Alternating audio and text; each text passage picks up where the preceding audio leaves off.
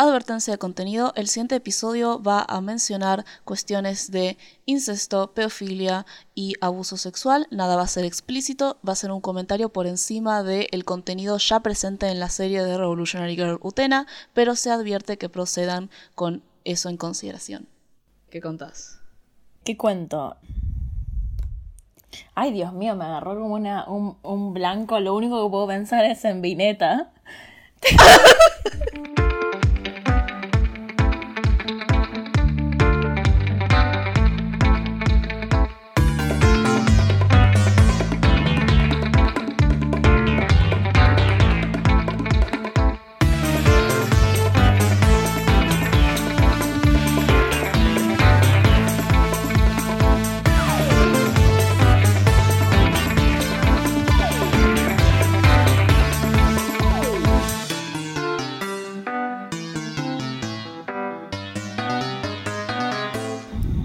Dios mío. Hola y bienvenidos a Torta Animadas, el programa en el... ¡Ay, siempre nos pasa lo mismo! Vamos a, vamos a, vamos a, vamos a... Así se soluciona la cosa. Miranda, ¿puedes introducirnos vos? Hola, bienvenidos a Torta Animadas, un podcast sobre lesbianas. Hoy sobre lesbianas, no siempre lo es. Hoy en realidad, es- específicamente. en realidad suele ser sobre series de animación. Mi nombre es Miranda y tu nombre cuál es? Y yo soy Inés. Bienvenides. Ok, las noticias. Hay varias noticias. Bueno, arrancamos por las tristes noticias.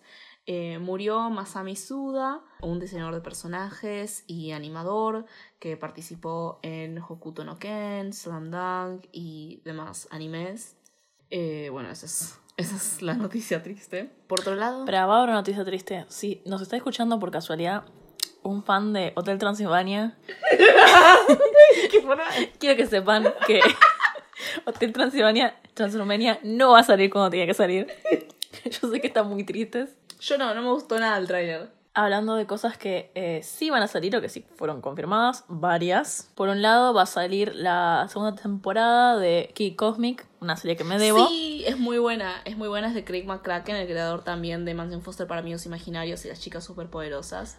Bueno, Está va a buena. salir el 7 de septiembre en Netflix. También en Netflix va a salir el 22 de octubre una nueva serie recomendada por... em, Alex Hirsch, el creador de Gravity Falls, que de hecho es productor de esa misma serie. La serie se llama Inside Job, creada por Shion Takeuchi. Es una serie de animación para adultos. Tiene que ver con teorías conspirativas. y después también eh, está confirmada la tercera temporada de Tuca y Bertie. Sí, se la remerecen, se la remerecen. Está muy buena ya la segunda temporada. Si no la arrancaron a ver y si no sabían si había segunda temporada, recuerden, Adult Swim retomó Tuca y Bertie y están a full. Es hermosísima esta segunda temporada. Y después la gente que vergonzosamente me tiene en redes privadas eh, sabe que salió el tráiler de Stone Ocean y lo van a sacar por Netflix. Una victoria para los vagos. ¿Qué es Stone Ocean, Miranda? La parte 6 de los yoyos. Perdón, no te escuché. Em, la secuela animada de Orange is the New Black. Básicamente. Bueno, sí, la parte 6 de JoJo's Bizarre Adventures Stone Ocean eh, va a estar en Netflix. Miranda, ¿de qué serie vamos a hablar hoy? Hoy vamos a hablar de, y puedo decirlo en... Pues puedo ser una persona muy, muy mala en pronunciar japonés y me pueden hacer bullying. Tanto la gente que sabe posta y los otakus horribles. Yoyo Kakumei Utena, o como yo le digo yo, Revolutionary Girl Utena, o Solamente vos. Sola- solamente yo porque solo la única nerd que dice la- las series en inglés por alguna razón. Se llama Buscar Torrents, chicos. Sí, Utena. Revolutionary Girl Utena, Utena, o como le iban a poner en el, el dub en inglés que nunca hicieron al final, Úrsula. Úrsula, ¿en serio? Fuente eh, la Universidad de Michigan, pero lo había leído en Wikipedia. Ok. Shoujo Gakyumei Utena es una serie del año 1997 creada por el colectivo artístico. B-Papas. B-Papas. Qué buen nombre para ponerle un colectivo artístico cada vez que abría la introducción con la letra gigante diciendo B-Papas. Bueno, sí, Bipapas. Fundado por Kunihiko Ikuhara, que también dirigió la serie y es conocido por hacer los episodios más gays de Sailor Moon y otros animes bastante gays y también furries. Está basada en, el manga escrito por Chiho Saito, también perteneciente al colectivo. En el colectivo de B-Papas también se encontraban Shinya Hasegawa como animador y diseñador de personajes y Yoshi Enokido como guionista. Todos estos también participaban en los 90 en series, en animes como Sailor Moon. Pero Sailor Moon no es de B-Papas. Utenas de B-Papas. Consiste en 39 episodios de aproximadamente 21 minutos cada uno. También incluye una película posterior al anime y al manga llamado Revolutionary Girl Utena Apocalipsis Adolescente, estrenada en 1999. De la cual no vamos a hablar ninguna de las dos, porque ninguna de las dos lo vio. No llegamos a verla. Vi, vi, tipo pequeños spoilers al respecto. A lo mejor la veo, pero no, tampoco entendí los spoilers. Lo único que sé de eh, Girl, Utena, Apocalipsis Adolescente, es que en algún momento, creo que Utena o Anzi, o las dos, o ninguna de las dos, se convierten en un auto. Y ese auto es el auto que todo el tiempo, ustedes no se van a acordar porque ustedes son muy jóvenes, pero había un blog en tu Tumblr en mis tiempos que se llamaba Gender of the Night, el género de la noche, y todo el tiempo era la misma imagen que era tipo el auto Utena. Y era tipo el de la noche, era el auto de Utena. No sé si estoy inventando algo o si realmente pasó, pero lo tengo como un recuerdo muy, muy, muy importante dentro de mi mente. No sé si me afectó un poco o no. Vamos a hablar mucho de género eh, en este episodio porque, bueno, Miu, ¿querés tirarla? Para, vamos a hablar un poco sobre nuestra relación con esta serie. Yo la vi ahora, recién ahora. Dije que era una serie de 1997, pero yo la vi ahora para el programa. ¿Vos ya la habías visto? Yo la vi creo que tres veces. La vi por primera vez porque me obligó una amiga. Mi amiga Danu, si estás escuchando esto, es todo tu culpa. Gracias, Danu. Y después la reví un par de veces más porque dije, está buenísima. Y son de esas series que cuando ya tenés todo visto, podés captar un montón de detalles en la segunda, incluso tercera y Utena es una serie para rever. Visión de la serie. Sí, porque primero que no es tan larga, dale, son 39 capítulos de 20 minutos. Y segundo, eso, porque digamos, el balde de agua fría que te tiran en la parte final de la serie, puede ser después desanudar, desanudar un montón de cosas que no tenías resueltas al principio. Algunas que son, o sea, simplemente bizarras y que no tienen explicación, por ejemplo, el capítulo de Nanami. ¿Cuál de todos? Pero otras que pues ¿Cuál de todos? El que se convierte en una vaca. el capítulo por antonomasia más vegano de la serie.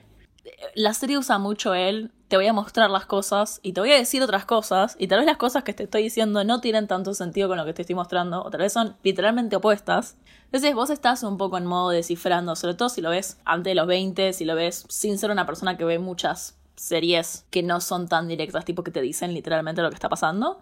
Entonces, en la segunda visión de la serie, la, la tercera vez que la, que la ves, pues primero apreciar lo hermosa que es.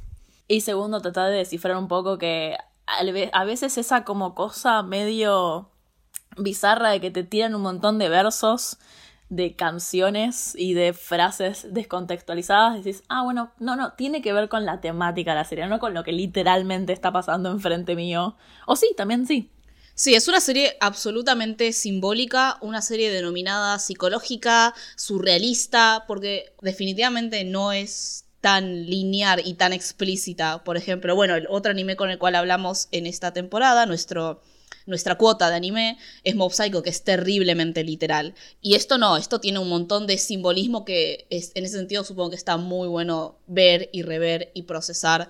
Yo lo vi ahora y lo vi en una playlist de Facebook, lo cual es creo que parte de la experiencia. Es extremadamente fácil de conseguir también. Eso es lo bueno de un anime muy popular de los 90. Sí. Pero ¿sabes lo que tiene bueno también de la experiencia de la gente que conozco que lo llegó a ver en la tele, válgame Dios, o en algún canal medio turbieli de YouTube? ¿Qué? En algún momento. E incluso si no captas nada, está buenísimo que tiene minas peleando con espadas. Sí. O sea, ya de por sí, básica, tienes esa base de decir, bueno, ¿no querés, ¿no querés pensar y tipo querés ver tipo los dibujitos bonitos moviéndose, peleándose con una espada? Lo tenés.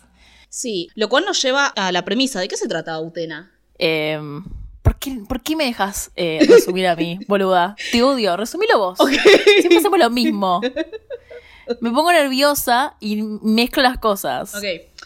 Revolutionary Girl Utena se trata sobre esta chica llamada Utena que va a un secundario y por situaciones bizarras que suceden en los animes, termina combatiéndose a duelo con uno de los miembros del consejo estudiantil, un duelo de espadas, y termina ganando. Lo que no sabía es que dentro del sistema del consejo estudiantil había una competencia por la prometida de la rosa. ¿Qué es eso? Es una persona, es una mina llamada Antihimemia, eh, y quien gane los duelos queda comprometido con la prometida de la rosa. ¿Qué significa eso? Esa es la premisa.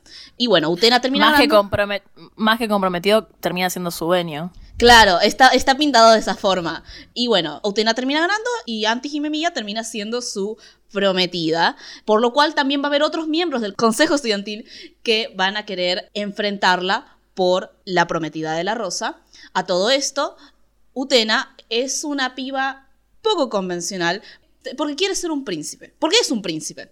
Vamos a argumentar eso más tarde. ¿Qué significa un príncipe? Se discute bastante ese concepto dentro de la serie, dentro de la narrativa, pero se nos introduce la idea con uno de los primeros recuerdos que tiene eh, Utena de su infancia, que es luego de la muerte de sus padres. Ella decide que no quiere vivir más, está deprimida, está perdida, digamos, ¿no? Y aparece un príncipe que la, la, la salva, la salva de esa situación de angustia.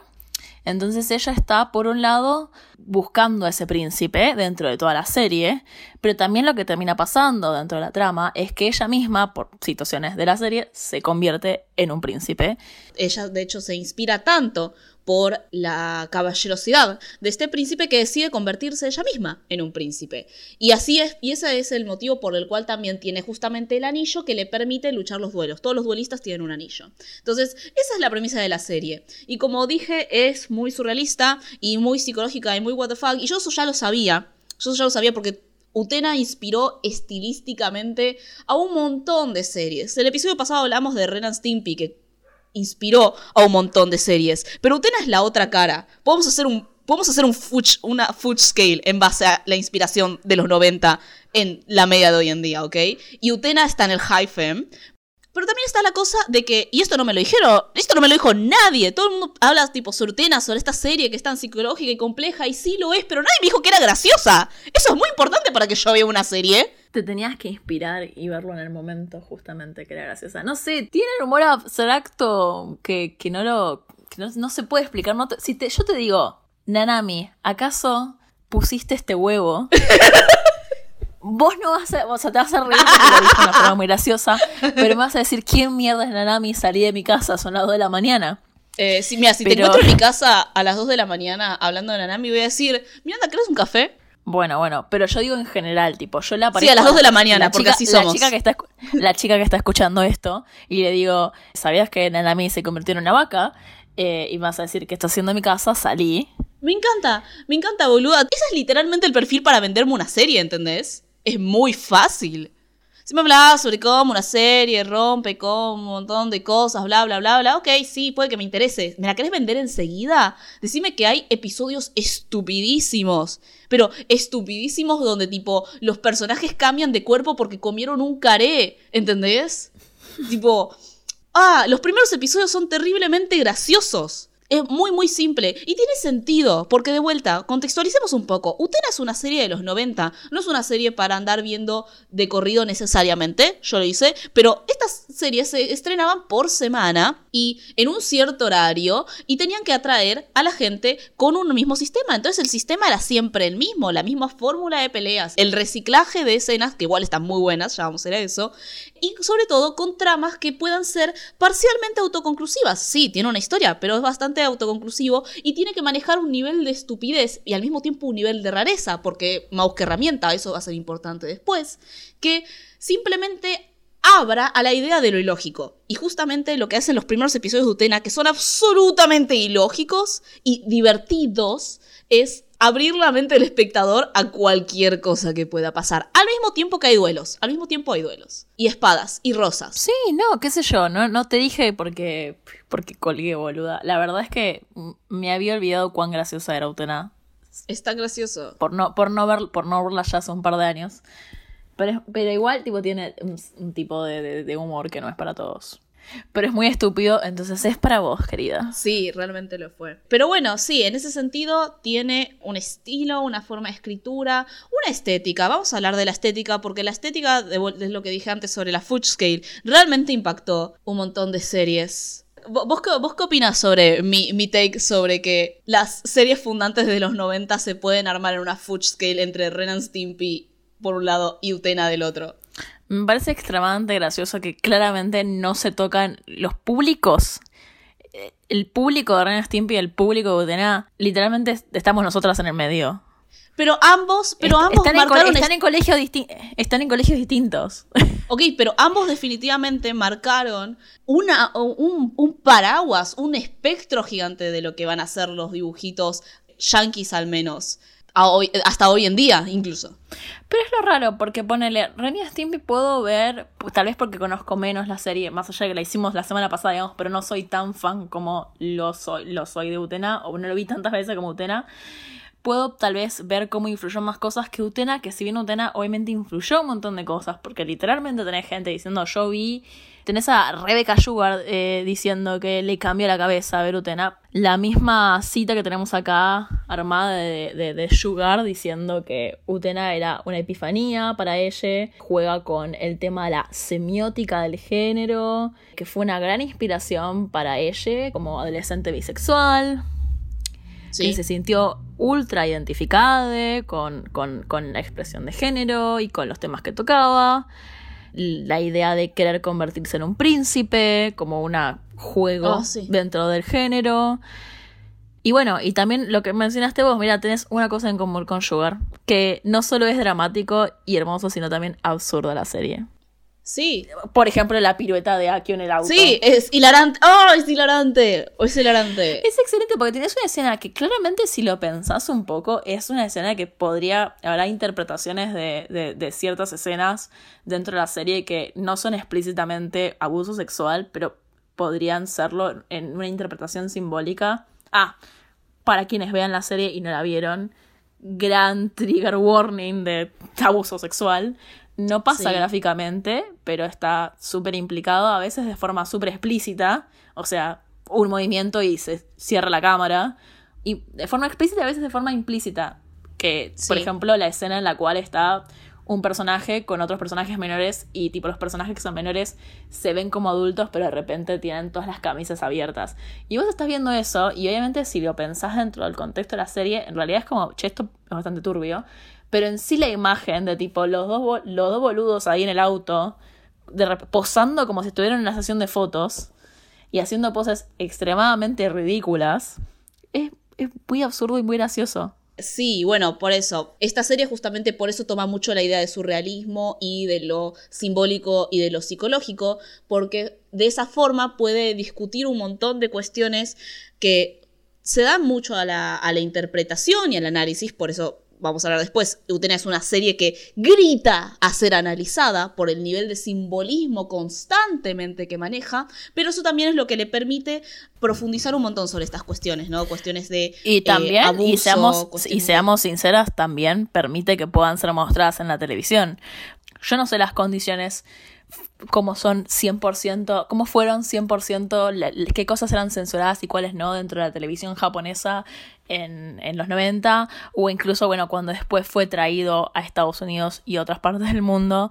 Pero claramente nos costó tanto traer personajes LGBT en, lo explícito hoy en día, que, que, por ejemplo quede implicado, o sea, no es, no, es tan, no es tan implícito, es bastante explícito que hay un personaje que es 100% lesbiana 100% real, no fake. Pero no está dicho. Y la amamos. Pero en ningún momento dice, soy lesbiana. Como que está todo implicado en la imagen. Y también, digamos, el tema más heavy, que es aún más heavy de mostrar, el tema del abuso sexual. Y en cierto punto el incesto también es implicado simbólicamente y eso permite que pueda ser mostrado y probablemente por eso no se ha censurado.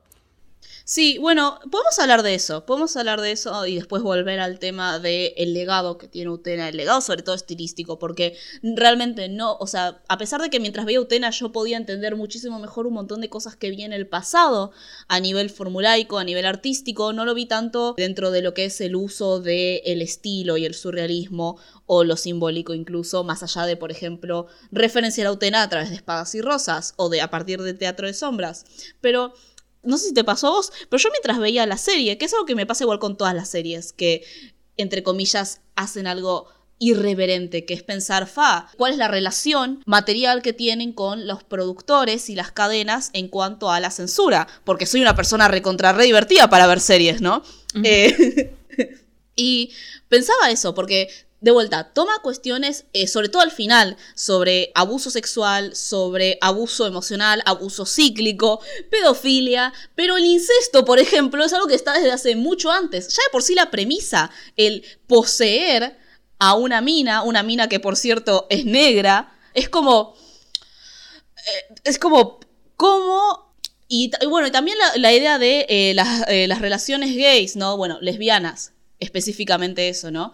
Explícitas e implícitas. Y una cosa que tiene, eh, que vi no solamente en Utena, pero por ejemplo sí lo vi en Sakura Card Captor, que es esta idea de relacionar la clandestinidad como un todo, ¿no? Entonces, para meter eh, relaciones gays, también te meten el incesto y también te meten relaciones pedofílicas, porque clandestinidad es clandestinidad, lo cual nosotros como homosexuales sabemos que eso es... No es muy bueno, pero también pienso, en Shankylandia tenían la idea de enterrar a tus gays. ¿Qué era eso? Que para meter personajes gays dentro de una historia tenías dos vías. O los hacías un villano o sufrían y morían. O los hacías un villano que sufría y moría. Y en este caso es medio raro. Porque encima vi papas. es un colectivo que, de vuelta, estaba muy metido en meter, entre comillas, cosas que hoy en día, y a lo mejor en su momento, para el espectador, el espectador LGBT, el espectador queer, significaron, eh, hacían algo en su cerebrito, ¿entendés? Hacía un ruidito. Y a mí me dejaba pensar, yo veía la serie y yo decía tipo, ¿cómo Japón, que es una sociedad que claramente es conservadora, es tan abierta con, no la homosexualidad, sino con la clandestinidad dentro de la media? No tengo la respuesta a eso porque no, obvio que no, son preguntas. No sé, no sé, no, no, vivo ahí, no, no conozco el contexto de, de un montón de cosas, de cómo opera la, la, censura ahí. Sí, noté lo mismo que notaste vos en las pocas series de anime que vi. Vamos a tomar el ejemplo de, de, de Sakura, lo mismo, de, de, de... Ay, el grupo Clamp. Clamp. huevos, poner huevos, ¿no? Poner huevos, homosexualidad, incesto. Sí, sí, Estamos, pensando, estamos pensando en el mismo panel. Pero nada, cuestión. Sí, tienes razón, me parece. Sí, es súper es, tenso cuando te lo pones a pensar.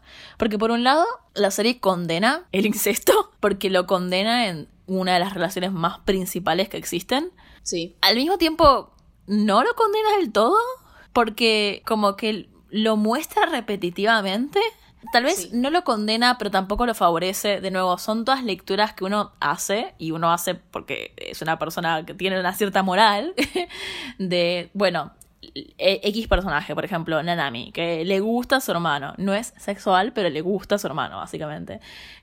Yo, lo, yo elegí leerlo como una de las disfuncionalidades que hacen que Nanami siga en ese colegio y siga en esas relaciones súper tóxicas, para usar un término muy de ahora igual.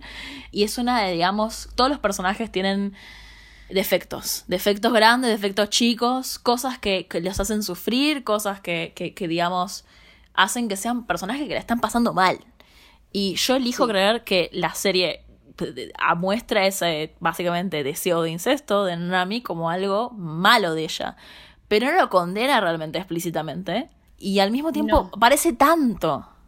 Pero encima vos sabés viendo tipo estas series de eh, estas series de anime y sobre todo anime de los 90. No sé qué onda el anime de ahora porque mi única referencia es Mob Psycho. Pero sabes que, por ejemplo, si aparece la idea del incesto, es muy probable que también aparezca la idea de la homosexualidad y la idea de la pedofilia. Lo cual, de vuelta, para una persona gay, eso no es una muy buena asociación. pero al mismo tiempo es raro porque de vuelta no está esta cosa, e, e, encima es tipo, está condenado y al mismo tiempo no está condenado porque de vuelta se usa como un recurso. A ver, hay una escena en la cual Nanami justamente se horroriza por la idea de su hermano como un aspecto sexual, pero también hay por ejemplo una escena en la cual el hermano le dice a Nanami que el amor entre mujeres está mal, tipo el amor romántico sexual y Ha, tipo, no tuvo momentos explícitos de homofobia, pero la han, tipo, le han, justamente fue implícita la homofobia también, que, lo cual también hace implícita su sexualidad como lesbiana. Y es como, nada, no sabes qué pensar, pero te hace pensar algo. no, la verdad necesitamos que haya más inteligente que nosotras y probablemente que haya invertido mucho más tiempo que nosotras en esto, nos diga qué onda con eso. La, el mail a Torta Animadas es ¿qué onda con eso? Respuesta. Respuesta. Y, nos, cuentan. Porque estaría, bueno. Me encantaría saber. Me encantaría saber porque, porque de nuevo, yo lo, elijo, lo elijo leer como algo condenado en ciertas partes de la serie. Después pienso en otra serie de mi infancia, Sakura Captor, que tiene. No, no está condenado a nada, está todo bien y está buenísimo que te muestre una relación entre los dos chabones que se aman y está todo bien. Pero después te muestra la relación pedofílica de, los padres de Sakura y está todo bien también. Y, es como, y de la amiga y el profesor. No está todo bien. Pero bueno, es como... Em, y es como, que, como que todo lo prohibido es como que es una posición anti lo prohibido. Entonces mostramos todo lo prohibido y estamos en contra de todo lo prohibido. Y yo estoy estoy bárbara con que me digan que si, la, si, si hay una sociedad homofóbica y estar en una relación gay es prohibido, que me muestres la relación prohibida y me la muestres como algo bueno y natural, pero no me muestres las, los otros tabús como algo, como algo que está bien porque no... no sé si te sigo en esa, no sé si te sigo en esa batalla. Pero a mí lo que me da mucha curiosidad es, es además, porque estas series fueron terriblemente distribuidas a nivel en Japón y a nivel internacional y fueron terriblemente formadores para un montón de infancias porque es algo que se referencia constantemente dentro de la gente que vio anime e incluso no había anime. Y Japón no es conocida, puede ser un prejuicio occidentalista, esto me valida tanto en mi identidad de no tengo ni idea de qué mierda es Japón. Puede ser un prejuicio occidentalista, pero Japón no es lo más abierto posible. Entonces la idea de que una sociedad que es un poco conservadora, al menos hasta lo que nosotros sabemos, se permita un nivel de distribución, un, nivel de presencia, y ese es el tema. En la, en la media yankee, por ejemplo, se discute siquiera la presencia de estas cosas, sea condenada, sea no condenada, la presencia, no, no se quiere. Y acá aparece como una especie de subgénero, y eso me da mucha curiosidad. También puedo pensar como posible eh, respuesta, está, está hecha al aire, está hecha conjetural, que tipo, si es un nicho de gente rara, ¿por qué no metemos todos los temas raros y listo? Y, a mí me duele como persona gay que me metan al lado de otras cosas que sí son, que yo cuestiono mucho, cuestiono profundamente, pero puede ser por eso también, no sé. No, no, digamos, o sea, el lugar, lugar de discusión de un montón de temas prohibidos y bueno, y en los 90, como si la gente, la gente gay nació en los 2000. Nació específicamente en el 2009 cuando Lady Gaga sacó su primer álbum. El tema es ese, justamente, como la media ya sabemos que se vuelve cada vez mucho más estricta con los controles y, los, y la censura de ciertos contenidos, sobre todo para la media infantil. Sé que es como muy abstracto lo que estoy diciendo, porque de vuelta es como, sí, están las implicancias de la clandestinidad, de la asociación de la homosexualidad con cosas como la pedofilia y incesto, lo cual es una construcción histórica asociada a la homosexualidad. ¿Por qué ideológicamente empresas japonesas, distribuidoras japonesas, simplemente dijeron tipo, sí, esto puede ser un subgénero del mercado. Porque es un mercado, porque el anime es un mercado. Eso, o sea, lo que yo digo es esta, esta relación que tiene el anime de los 90 con la clandestinidad es un reflejo de un cierto de una cierta cultura y una cierta ideología de consumo, de productos de consumo de la época y de la cultura japonesa que nosotros no podemos ver y obviamente va a chocar, pero claramente tiene que decir algo que no podemos entender y me encantaría poder entenderlo. Aparte, porque ¿sabes lo que más me sorprende? Claramente, o sea, tal vez estoy, tal vez estoy re equivocada yo, ¿eh? Pero, ¿se acuerda que Captor y, y, y, Utena no están dirigidos para chabones pajeros? O sea, el, el público no es ese. No. El público es. El público es femenino. O por lo menos más feminizado que otras cosas. No sé, me, hace querer saber por qué, por qué en ese, en ese nicho podemos meter absolutamente todo y, y, está bien. Pero bueno, esta es una duda, esto es inconcluso. Esperemos que estén tan frustrados como nosotros sobre querer entender el contexto sociocultural e ideológico de Japón en los 90 en relación con los animes de, de, minas. Pero vamos a, vamos a ir a lo que quiere la gente, que es hablar sobre el aspecto formador que tuvo para la gente gay y para las minas y la lectura sobre género. Hay tanto género y... Imagínense a mí pegándole un auto, el auto específicamente que es Utena, diciendo, este bebé puede llevar tantos géneros. Entonces, hay mucho, mucho, mucho. Vamos a, vamos a hablar sobre eh, las, las temáticas de la serie que dijimos está hecha para ser analizada. Lo cual lleva, bueno, género y expresión de género, porque están estas ideas de príncipes y princesas, pero al mismo tiempo cada personaje tiene una expresión de género, que esto también es algo muy muy característico del anime y de la fantasía de anime, que es un manejo de la androginia y del género que escapa mucho a las nociones de cómo se maneja la sociedad heteropatriarcal y binaria, ¿no? Que es básicamente la idea, por un lado, biologicista, cis y al mismo tiempo género conformista, que es que una mina cis tiene que ser femenina y un chabón cis tiene que ser masculino, ¿no? Y el anime en general, y sobre todo esta serie, juega mucho con eso, juega mucho con la androginia, con la masculinidad y la, y la feminidad, y que socialmente se considera por los personajes en sí. Eh, la idea de la suspensión de la realidad que permite la ficción abre mucho a ese juego. Hermana, metiste todas las palabras clave del bingo SJW. Te felicito. En, un solo arranque.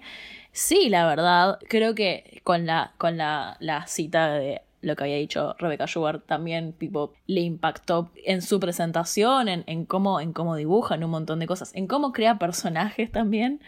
Creo que es muy, muy interesante igual. No quiero ser Gede y seguir hablando de Steven Universe, pero yo creo que contrasta.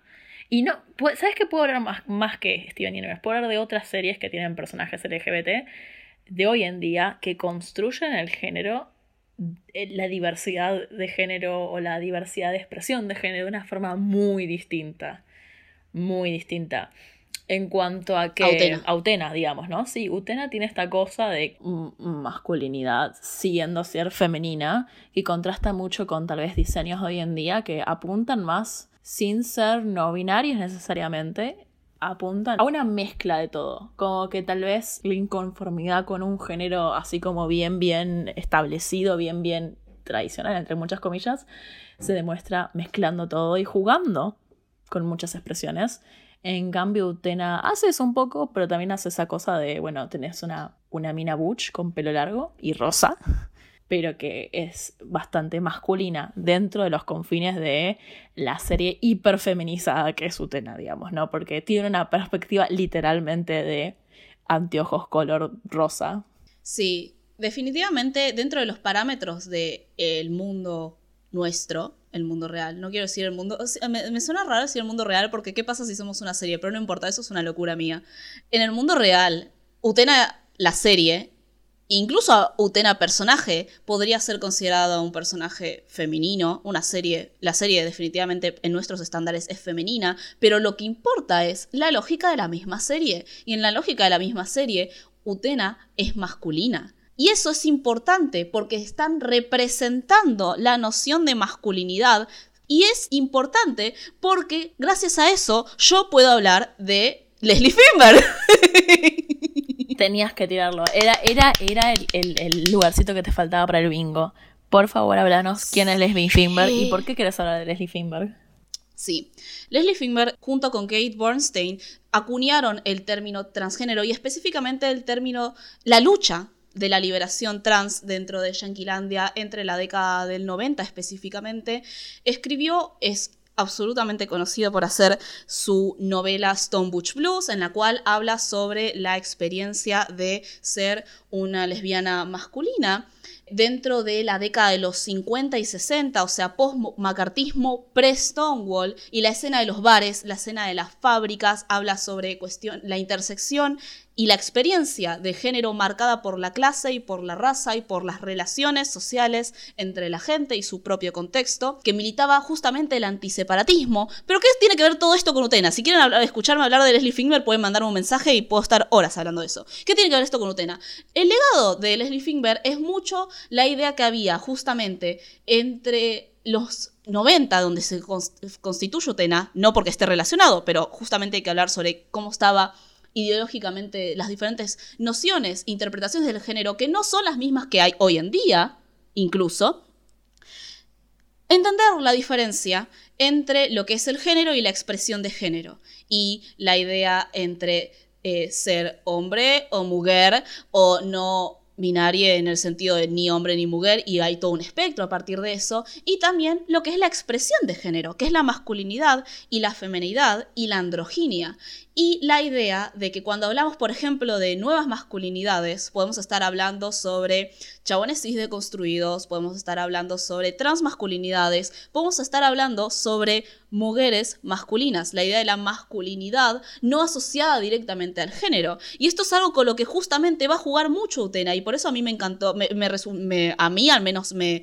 cortó muy cerca de mi cora, porque una cosa que a mí particularmente me gustó de cómo se presentaba la masculinidad de un Utena era esta idea de que Utena estaba constantemente construyendo y eligiendo. Era una elección de ella la masculinidad, porque yo al menos lo vinculo un montón con la experiencia de justamente eh, las mujeres masculinas y, las lesbianas masculinas, que es la idea de que justamente eh, y esto lo sabrá cualquier persona LGBT que transita cualquier nivel de masculinidad o transitó cualquier nivel de masculinidad. Hay muchas formas de expresar la masculinidad. ¿Y por qué digo que justamente la gente LGBT que transitó masculinidad? Porque nos damos cuenta de lo limitada que es la idea de la masculinidad desde una versión cispaqui y patriarcal. Es tan tan rígida y cuando empezás a explorarla desde por fuera de esa visión, te das cuenta de la cantidad de experiencias que hay detrás de eso. Esto también es algo que habla mucho Leslie Finberg, la idea del género y la expresión de género no como una cosa rígida y abstracta, sino con algo que está fuertemente vinculado con experiencia de clase o la experiencia racial étnica, lo cual es bastante importante porque te da otra visión. ¿Y a qué voy con esto de Utena? Utena elige la masculinidad. ¿Y, qué, significa eso? Si queremos reducirlo a dos cosas, está la idea, por ejemplo, de una masculinidad innata. Hay un montón de minas que naturalmente son muy masculinas y está esta idea de, dentro de, por ejemplo, la los diferentes tipos de masculinidades que explora Leslie Finber en Stone Blues. Eh, simplemente no podés ser de otra forma, ¿ok? Es como sos. Pero también está el tipo de masculinidad que una mujer elige y que puede ser castigada por eso. Pero va a construirlo. Y eso es lo que hace Utena. Utena constantemente, no es que es naturalmente masculina, lo que verga significa eso. No es que es naturalmente masculina, solamente que elige. Y eso es muy, muy interesante de ver en la tele, porque uno lo puede ver desde la experiencia, yo lo puedo ver desde la experiencia, ¿no? La idea de, no necesariamente entre comillas, que es algo que se dice mucho, ¿no? La idea de fracasar en la femenidad, sino la idea de, todo bien con la femenidad, no es lo que me interesa. Lo que me interesa es construir mi propia masculinidad siendo mujer. Y eso es algo que puede resultar tan amenazante y que en Utena se presenta como algo amenazante. Porque los chabones van a estar constantes, y sobre todo los antagonistas, van a estar constantemente tratando de que Utena se feminice. Y la serie te muestra estos momentos de Utena feminizada algo que ella no claramente le puede salir entre comillas naturalmente, es una dinámica que no le es inorgánica, pero no es una en la cual ella voluntariamente quiera estar y por eso no es feliz. Por eso lo vemos como algo terrible. Y al, mismo tiempo es muy interesante que tome esa idea, ¿no? La idea de la masculinidad, pero no, solo, pero no como una masculinidad innata, sino como una masculinidad que viene del propio deseo de la protagonista y que es castigado socialmente y cómo ella puede responder ante eso. No, es que para lo que te decía en realidad es que obviamente porque también son épocas distintas, son discusiones distintas las que estamos teniendo. Yo no sé si Sí, yo la verdad es que no sé si el contexto los influyó de una forma claramente específica, si solo, digamos, por los secos en las sociedades distintas que hay, se, nutrieron de estas ideas que vos decís. Pero bueno, igual googleen, eh, googleen, al, al, director, al director, a Ikuhara. Eh, tiene, tiene una fotito en la que está vestido de Marilyn Manson y es...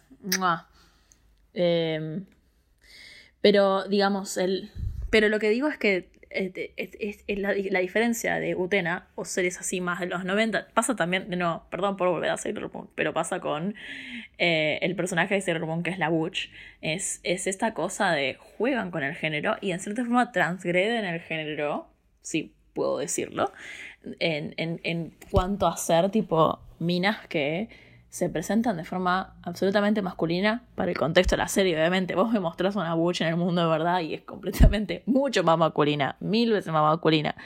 Pero dentro del contexto, estas series hiper feminizadas, yo tengo que remarcar eso, son series en las que todo tiene esa, esa, esa, esa vibra eh, femenina, rosa, eh, eh, tal vez como que vos decís tipo, existe el concepto de la male gaze, que es tipo dicho de forma muy simple, y justamente es un término que viene del análisis del cine desde el lado feminista, el análisis del cine, la película, o bueno, lo que sea, filmado, animado desde la perspectiva masculina. Y estas series se sienten hechas o parecen hechas desde una perspectiva femenina, que es la que los distingue. Hay series que son de minas, pero no necesariamente son para minas. Por ejemplo, todas las que tienen los shots esos de tipo las bombachas de las minas desde abajo, es un ejemplo súper burdo. Pero digamos, Utena se siente como una serie que está hecha desde la female gaze, desde la mirada femenina. A pesar de que está hecha por un chabón. Con colaboración de, digamos, el, el, colectivo Bipapas. No nos olvidemos, ya sé que pasó ya, creo que 40 minutos de que empezamos, pero no nos olvidemos que esta serie está hecha por un colectivo que se llama Bipapas, nunca olvidar de eso.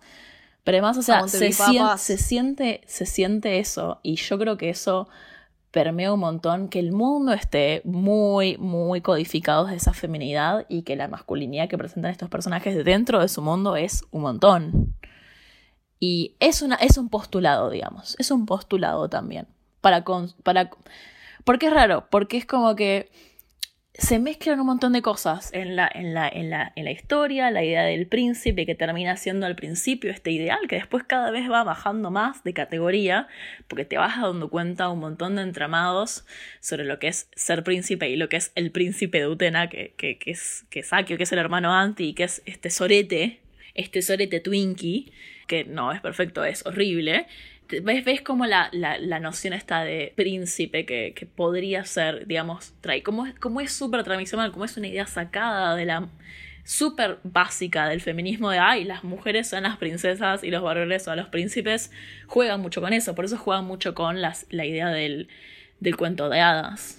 Por eso me gusta cómo habla, cómo comenta sobre la idea de la expresión, porque de vuelta, incluso la masculinidad que viene por parte de chabones se presenta de una forma que de vuelta no es congruente con lo que es nuestro mundo y nuestra sociedad, porque chabones como Akio, chabones como Toga, chabones como Sayonji, chabones como Miki, no se ven como hoy en día verías a un chabón masculino, y sin embargo, excepto Miki, son todos como la especie de el machirulo, son la, el, al menos la, serie te los presenta. machirulo a Sayonji?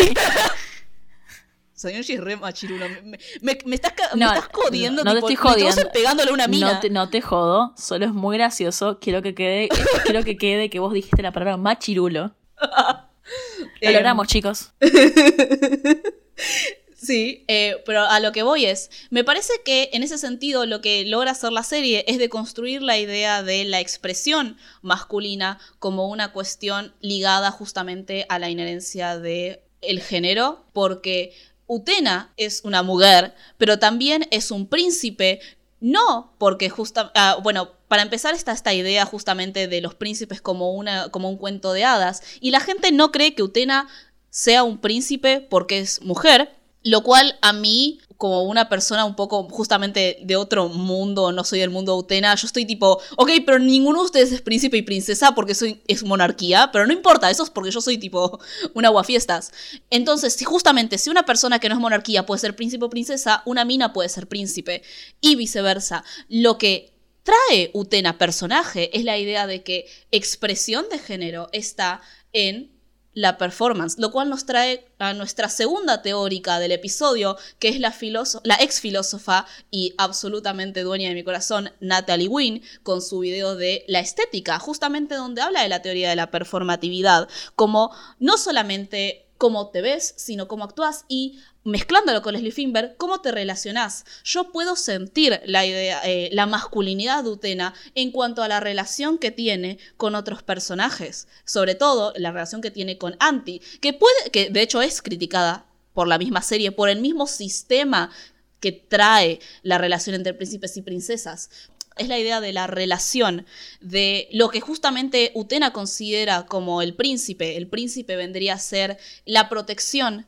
de la otra persona, el abandono un poco del ego y la exaltación del ego. El problema es qué relación tiene eso con el ego. Justamente personajes como Toga, personajes como Akio, que es el príncipe, ellos confían tanto en la garantía de que son el príncipe porque son chabones y la exaltación del ego que trae la idea del príncipe, que terminan siendo el villano.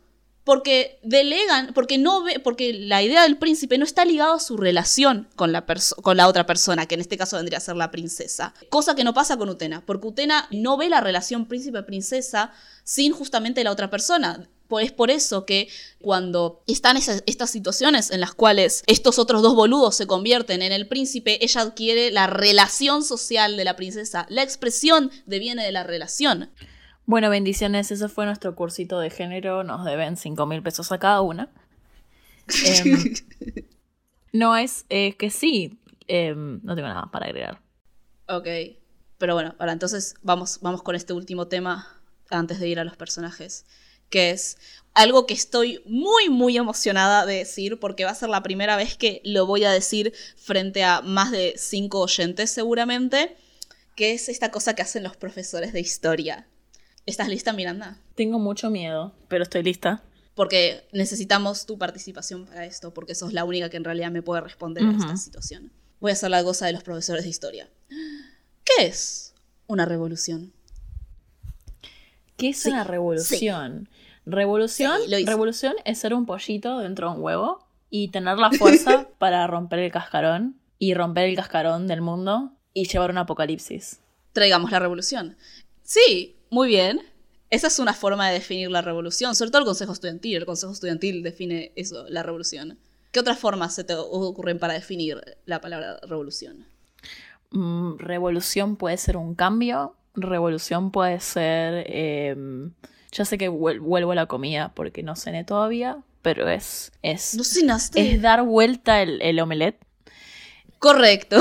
sí, sí, tenés razón. No solo estoy pensando en comida, perdón. No, no, no, pero tenés razón. Hay Convencionalmente, los profesores de historia te explican que hay dos tipos de formas de definir una revolución y por ende dos formas de interpretarla, a pesar de que están intrínsecamente relacionadas. Una de ellas es el cambio de un sistema, el cambio de un orden. Eso puede tener muchas dimensiones, puede tener dimensiones culturales, sociales, económicas, porque así se analiza la historia, pero también en su definición literal de la palabra, que implica justamente el giro absoluto y la vuelta a la posición después de un giro, es decir, la vuelta al orden, la vuelta entera de un sistema para volver a su punto inicial. Que son casi, uno podría decir, como conceptos contradictorios de lo que es la revolución, porque o es un cambio o es la vuelta al orden. Y Utena toma parcialmente ambos conceptos. Ya hice la cosa de los profesores de historia. Y ahora vas a comentar vos qué pensás sobre la idea de revolución. ¿Qué te pareció la idea de revolución? Me gusta dónde llevaste la conversación porque lo hiciste de una forma muy elegante. Gracias, así lo hacen los profesores de historia. La idea de revolución es lo que tiene Utena, que hace muy bien, además de repetir escenas ya, digamos, animadas en escenas en toda, la, en toda la serie repite constantemente las mismas escenas, salvo cuando justamente hay una ruptura de esa repetición de escenas y cambian porque ya no se puede usar más ese, ese concepto reiterativo de la llegada de Utena, hay toda una escena animada de ella subiendo todo un edificio para llegar al lugar donde hace los duelos. Esa escena se repite siempre. Y solo no se termina repitiendo cuando hay un cambio dentro de la trama. Y ese cambio se puede ver reflejado en que los capítulos de Utena son absolutamente formulaicos, salvo cuando se revela, digamos, al final de la historia, eh, todo el, origen mítico de Anti y de su hermano Akio. Y, o sea, ya desde la forma en la que se construye la narrativa, la serie te, te juega con ese tema de repetición y ruptura de la repetición y el concepto de revolución como un concepto que se discute todo el tiempo. Sí. Se discute de nuevo en ese monólogo que hace el, el consejo estudiantil todo el tiempo de romper el huevo. Y en cierto punto, la revolución está también muy relacionada con el concepto de apocalipsis. Apocalipsis lo tenés mencionado en la canción, de nuevo la canción que usa Utena para ir para arriba, es la apocalipsis o la revolución es lo que va a traer cuando se consiga el verdadero príncipe que va a poder, digamos, habilitar esa revolución. Entonces, eh, lo que hace Utena, que está muy bueno, y es parte de su construcción simbólica de las cosas, es primero no darte nada definido, no te define nunca qué es revolución, y de hecho usa, como dijiste vos, conceptos completamente distintos de revolución. Revolución como una revolución, tipo un giro, por ejemplo, y revolución en cuanto a revoluciones del mismo trauma cíclico que ocurre dentro de la serie y revolución dentro del concepto de ruptura cuando rompe literalmente la narrativa y cómo está construida la narrativa en la serie y cómo te muestra los hechos de la serie, que todos los episodios de Utena sean casi todos bastante formulaicos. Pasa esto, pasa esto, pasa esto, secuencia, duelo, gana Utena, etc. Salvo cuando no gana, pero eso pasa muy poco pero también, digamos, en, el, en, el, concepto opuesto de revolución de la ruptura del final de la serie, que bueno, es lo que termina pasando en cualquier construcción de una historia que tiene un clímax y después, y después cambia. Pero nada, lo que hace muy bien en la construcción simbólica de Utena es eso, es traerte todas las opciones a la mesa y que vos construyas, digamos, lo que realmente te quiere decir la serie sin ser tan directo en definirte qué es una revolución. Jamás discuten en la serie de forma explícita qué es lo que sería el poder de la revolución que está buscando Akio. Que si uno puede creer lo que tiene también Utena, que me parece súper fascinante, y que vos me quisiste preguntar qué significaba, yo te dije, no me importa un fuck. Es todo el, arco de la, de la Rosa Negra, todo eso de... No lo entendimos. No lo entendí. Eh, pasó realmente, no pasó. Fue una. O sea, lo de la muerte de los pibitos es real, pero pasó realmente que estado Mikage era real, era una oscilación. La mitad de las cosas que pasan en la serie son surrealistas y uno puede entrar dentro del juego. O sea, lo que está buenísimo en la serie es que uno entra con un pacto como lector o como vidente de una serie televidente. Voy a creer estas cosas fantásticas que están ocurriendo en una serie de ciencia ficción, por ejemplo. Voy a creer que son reales en el momento que las estoy viendo. Utea ni siquiera te dice si esa es la verdad de la serie o no. Fue toda una alucinación. Pasó realmente la secuencia del auto, por ejemplo. Están realmente en un auto haciendo piruetas. O sea, y existe un mundo mágico en el cual efectivamente pueden hacer piruetas dentro del auto. Es toda una alusión a otra cosa más turbia que está pasando. O sea, la misma serie te te da todas las herramientas para que vos no estés seguro jamás de qué es lo real dentro de la serie tampoco importa.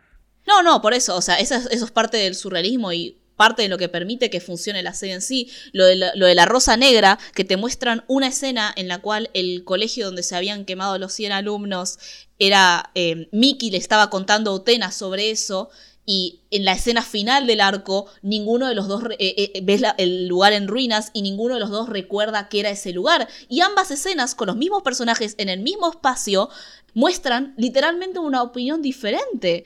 Y no sabes cuál es real. Es tan confuso. Pero es parte, es parte de lo que te permite justamente dudar sobre, eh, sobre el tiempo, porque juegan mucho con la idea del tiempo, tiene que ver con lo cíclico, con la repetición de ciclos, y es lo que vos decís de que, lo que mencionaste anteriormente, de los ciclos y la revolución vinculadas a la idea del abuso, pero desde esta perspectiva altamente simbólica, a veces implícita, a veces explícita y sobre todo altamente confusa. Lo, lo, cual habla muy bien sobre lo confuso que puede ser una situación de trauma cíclico y de abuso y, y la revolución de romper con ese ciclo o seguir con ese ciclo, la revolución de dar la vuelta. Y eso es realmente muy impresionante. Todo esto se toma al final, no tiene nada que ver con la parte en la cual Nanami se transforma en una vaca o pone un huevo, pero se vuelve efectivo de todas formas. Es muy, muy podés impresionante. decir, tipo, bueno, lo del curry mágico que, con el que cambias el cuerpo. El curry Ame- mágico no existe, no es real.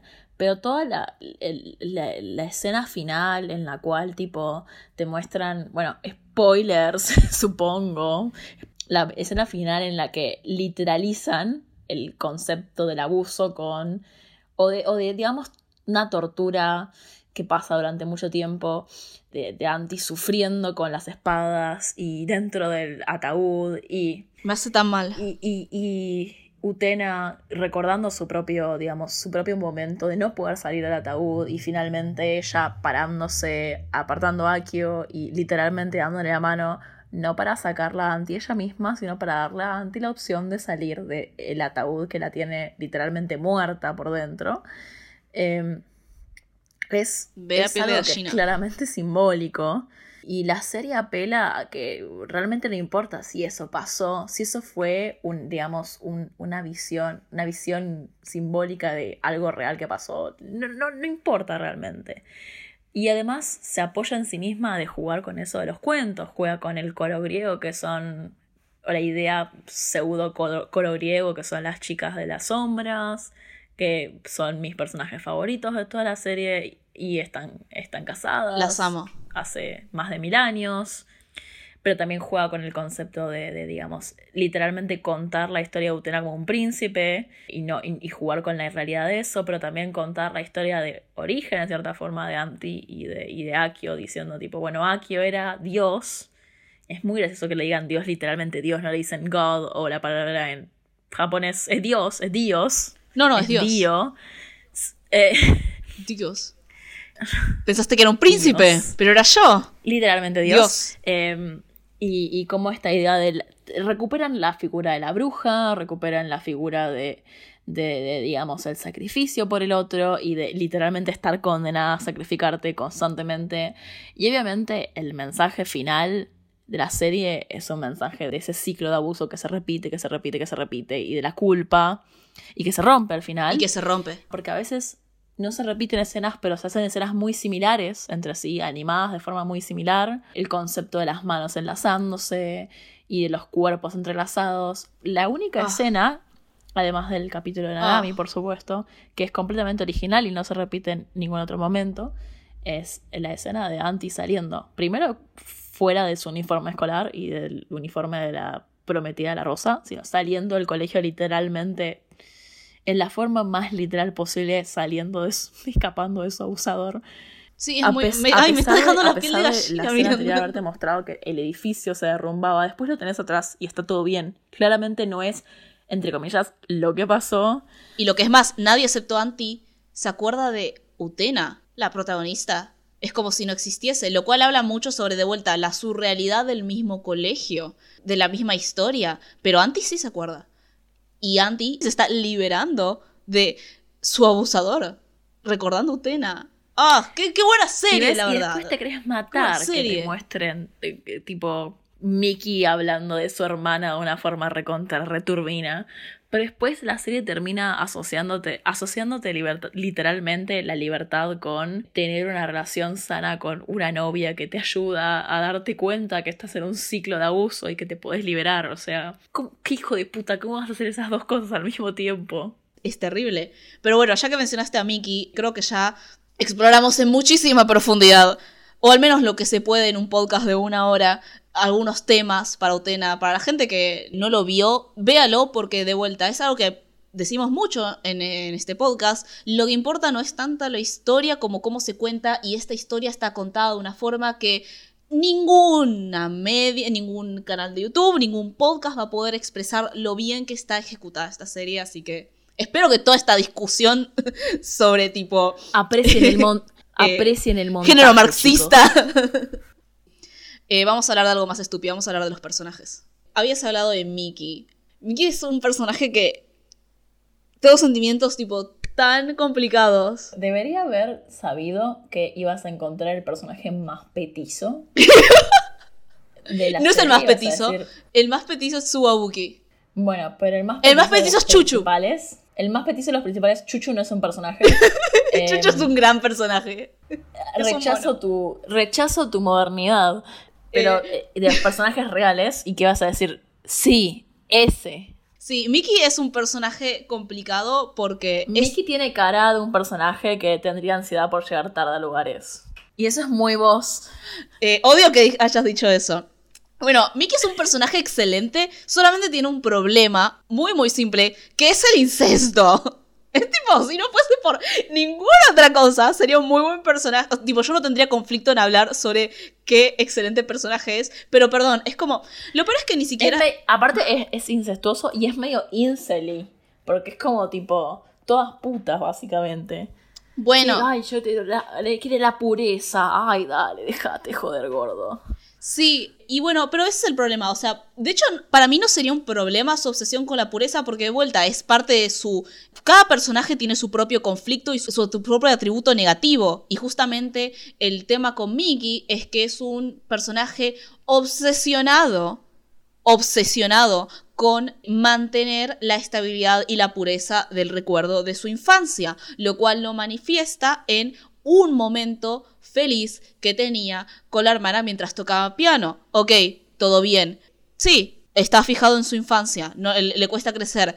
Eso hace que, se, que rechace, por ejemplo, a la hermana y todos sus comportamientos de sexualmente activa. Ok, eso está bien. El problema es que está enamorado de Anti porque le recuerda a su hermana en el eh, cuando era cuando era tipo joven y pura. Y ahora hay toda una cosa psicológica ahí sobre tipo cómo en realidad técnicamente no está enamorado de su hermana solamente está enamorado del recuerdo de la infancia pura de su hermana. Pero si tenés que decir técnicamente no es incesto perdón en, bajo mis estándares eso es tipo oh, revisalo Bueno, yo revisalo tengo un problema, yo tengo un problema similar, que es que amo a Nanami porque es canónicamente el mejor personaje de todos. sí. Pero, bueno, nos topamos de nuevo con el mismo problema.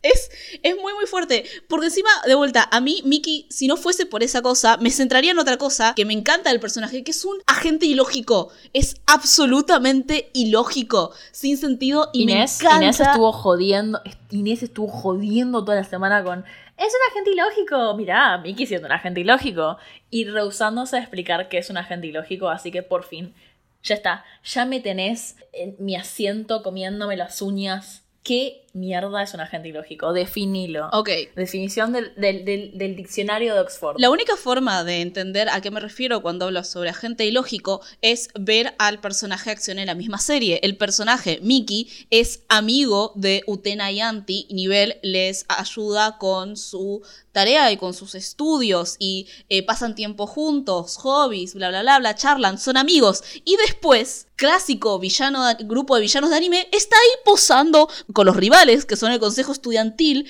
planeando como si nada. Y es como, no hay una lógica ahí es aliado y al mismo tiempo está en el grupo de los malos como si fuesen dos cosas completamente disociadas aparte, por fuera de los, eh, de los episodios en los cuales es eh, manipulado para pelear contra Utena por su estándar raro de pureza, tipo...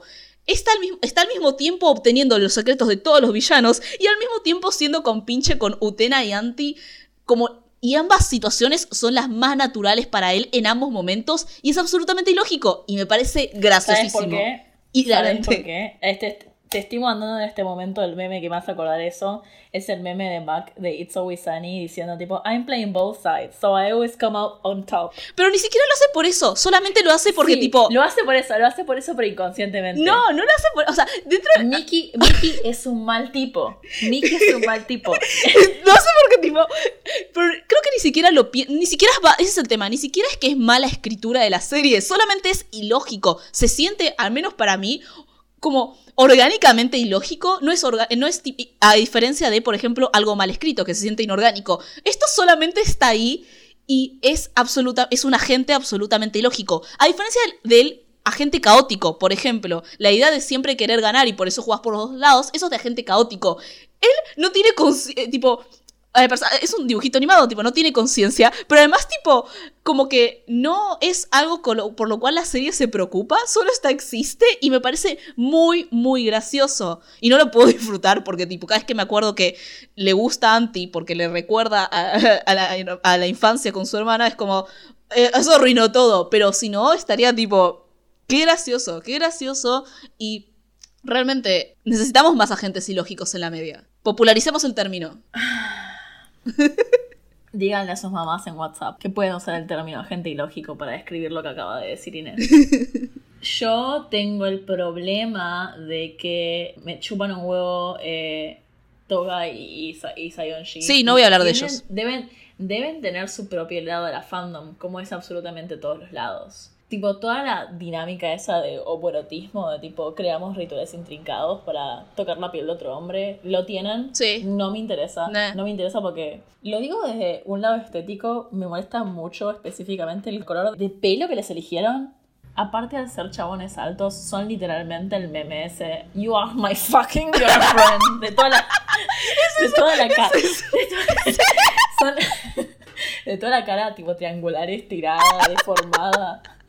Son literalmente ese meme. Sí, tienes razón. Andy es literalmente el segundo, después de Nanami, el segundo personaje más gracioso de toda la serie. Andy, sí. Tipo, no solo el, humor, tipo, de, eh, así como seco que tiene, que literalmente nadie entiende si está jodiendo o no. Igual lo único malo de Andy es que tienes el, el, sidekick animal que odio, detesto. Deja de ser monofóbica. Te voy a decir, te voy a decirlo en vivo e indirecto para que pegue más fuerte odio a Chucho.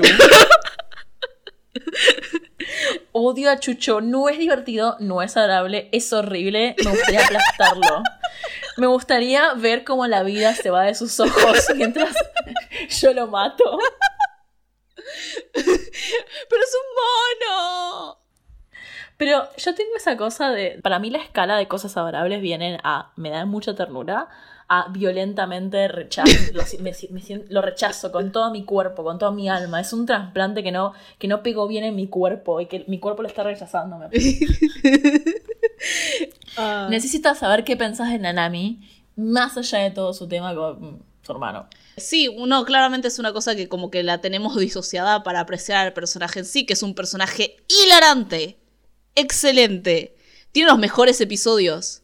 Después, em, no puedo decir nada malo de Yuri. No hizo, literalmente es el personaje, no hizo nada malo. Sí, intentó matar a Utena un par de veces, pero se lo perdonamos. Sí, obvio.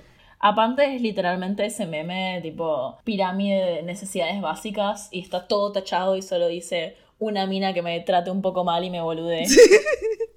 Muy bien, creo que para cerrar, antes de decir quién es la torta y qué otros episodios vamos a hacer, cabe mencionar que en realidad mi primer acercamiento a Utena fue un AMB hecho por una persona que hizo un par de AMBs de yoyos que están muy muy buenos, pero hizo uno específicamente a Utena, a pesar de que yo no vi Utena, con Girls Like Girls de Hailey Kyoko y era un video, un AMB tan sincronizado el video con la música y hecho de una forma tan artística y tan hermoso que es muy raro que no haya decidido ver Utena, medio paja porque me da paja ver anime. No decidí ver Utena por ese AMB, pero Dios que me daban ganas porque es tan tan hermoso y el link está en la descripción. Me da mucha gracia que llegamos a esto, recomendar AMBs. Solo quiero que sepan que este no es cualquier AMB, es un filme premium, premiado en Cannes, subtitulado en nueve idiomas. Eso es lo mejor de todo. O sea, tiene impacto internacional. Probablemente terminó la homofobia en un par de países. No, todavía lo estamos investigando. Pero bueno, eh, sí, es excelente. Y, es tan y lo voy a ver ahora cuando terminemos de grabar. Yo también. Link está en la descripción. Muy bien. ¿Quién es la torta mirando? Nanami yo creo que puede tener su ciclo de redención siendo lesbiana. Nanami yo sé que puede salir de ahí hermana, acepta, acepta lo que te pasa. Nanami tiene tanto potencial de ser high fem. Exacto. Después de no, ay, lo dije adelantada, pero ya a mí, la verdad me, me chupa un huevo si definís a Anti o Utena como bisexual o lesbianas. Es al pedo. Lo que importa es que se aman y que Utena es una reina butch. Y bueno, Yuri. Y bueno, Yuri claramente. Y también Literalmente Wakaba canónicamente dice que Utena es su novia, así que no necesitamos ni siquiera, ni siquiera sacar la tesis de, ¿Sabes? Lo. archivada. ¿Sabe? Ay, Dios. Me, me generó algo en mi chonguismo cuando Utena justamente es introducida por Wakaba como mi novio o mi príncipe, pero, al mismo, pero a veces también dice mi novia y es como, uff, el chonguismo, la caballerosidad, la masculinidad lésbica, ah, me, me hacía Espero bien. que esto no despierte nada en mí. Sí, sí, sí. Muy bien. Miranda, ¿qué serie vamos a hablar el próximo episodio? En el próximo episodio vamos a hablar de Batman The Animated Series. Así es, seguimos en los 90. Seguimos en los 90 todavía. Por favor, ¿saben si, si me conviene comprar dólares o no? Esto era una sí, trampa para analizar históricamente la década de los 90 a partir de los dibujitos como fuente histórica. Pero bueno, y estoy muy feliz de que anunciar que además vamos a estar de nuevo acompañadas por nuestro querido amigo Dante, que ya lo conocieron el año pasado, haciendo el capítulo de Gravity Falls. Bueno, va a volver de nuevo. Muy bien. Sí, qué emoción, qué emoción. Pueden hablarnos sobre Utena, pueden tirarnos lo que quieran sobre Utena, está perfecto, porque a pesar de que hablamos mucho, pueden tirarnos más, lo vamos a compartir solamente en nuestro Culoscat, que es Torta Animadas, o por nuestros Twitters e Instagrams, que son arroba tortaanimadas, o nuestros Twitters personales, que son axolotercitos y más guion bajo monos, las O son ceros, o nuestros Instagrams, que son axolotercitos para mí e ine.don para mí. La música del inicio y del final fueron hechas por Nahuel, que es Frank-Océanos en Instagram y Twitter, y Nahuel con W en SoundCloud y YouTube. Todos estos links y los links que mencionamos previamente en el episodio van a estar en la descripción. Muy bien, antes de cerrar tenemos un anuncio. Por lo que queda el resto de la segunda temporada, vamos a pasar a un formato, en lugar de ser bimensual, a mensual. Eso significa que vamos a pasar a tener un episodio por mes en lugar de un episodio cada dos semanas. Vamos a publicarlo el tercer miércoles de cada mes. Sí, la verdad es que ah, entenderán, segundo año de pandemia, nos llega a todos de formas distintas y nada, no, no llegábamos con el, el- la idea que teníamos antes de sacar dos capítulos al mes. Lo bueno es que se vienen capítulos con gente. Yo creo que hasta fin de año casi todos los capítulos que quedan son con invitados, pero todos vamos a tener gente nueva además. eh, se vienen cositas. Se vienen cositas nuevas. Eh, pero bueno, eso. Mm, Si nos extrañan mucho, siempre acuérdense que tenemos un montón de capítulos viejos para escuchar. Sí. Hasta la próxima.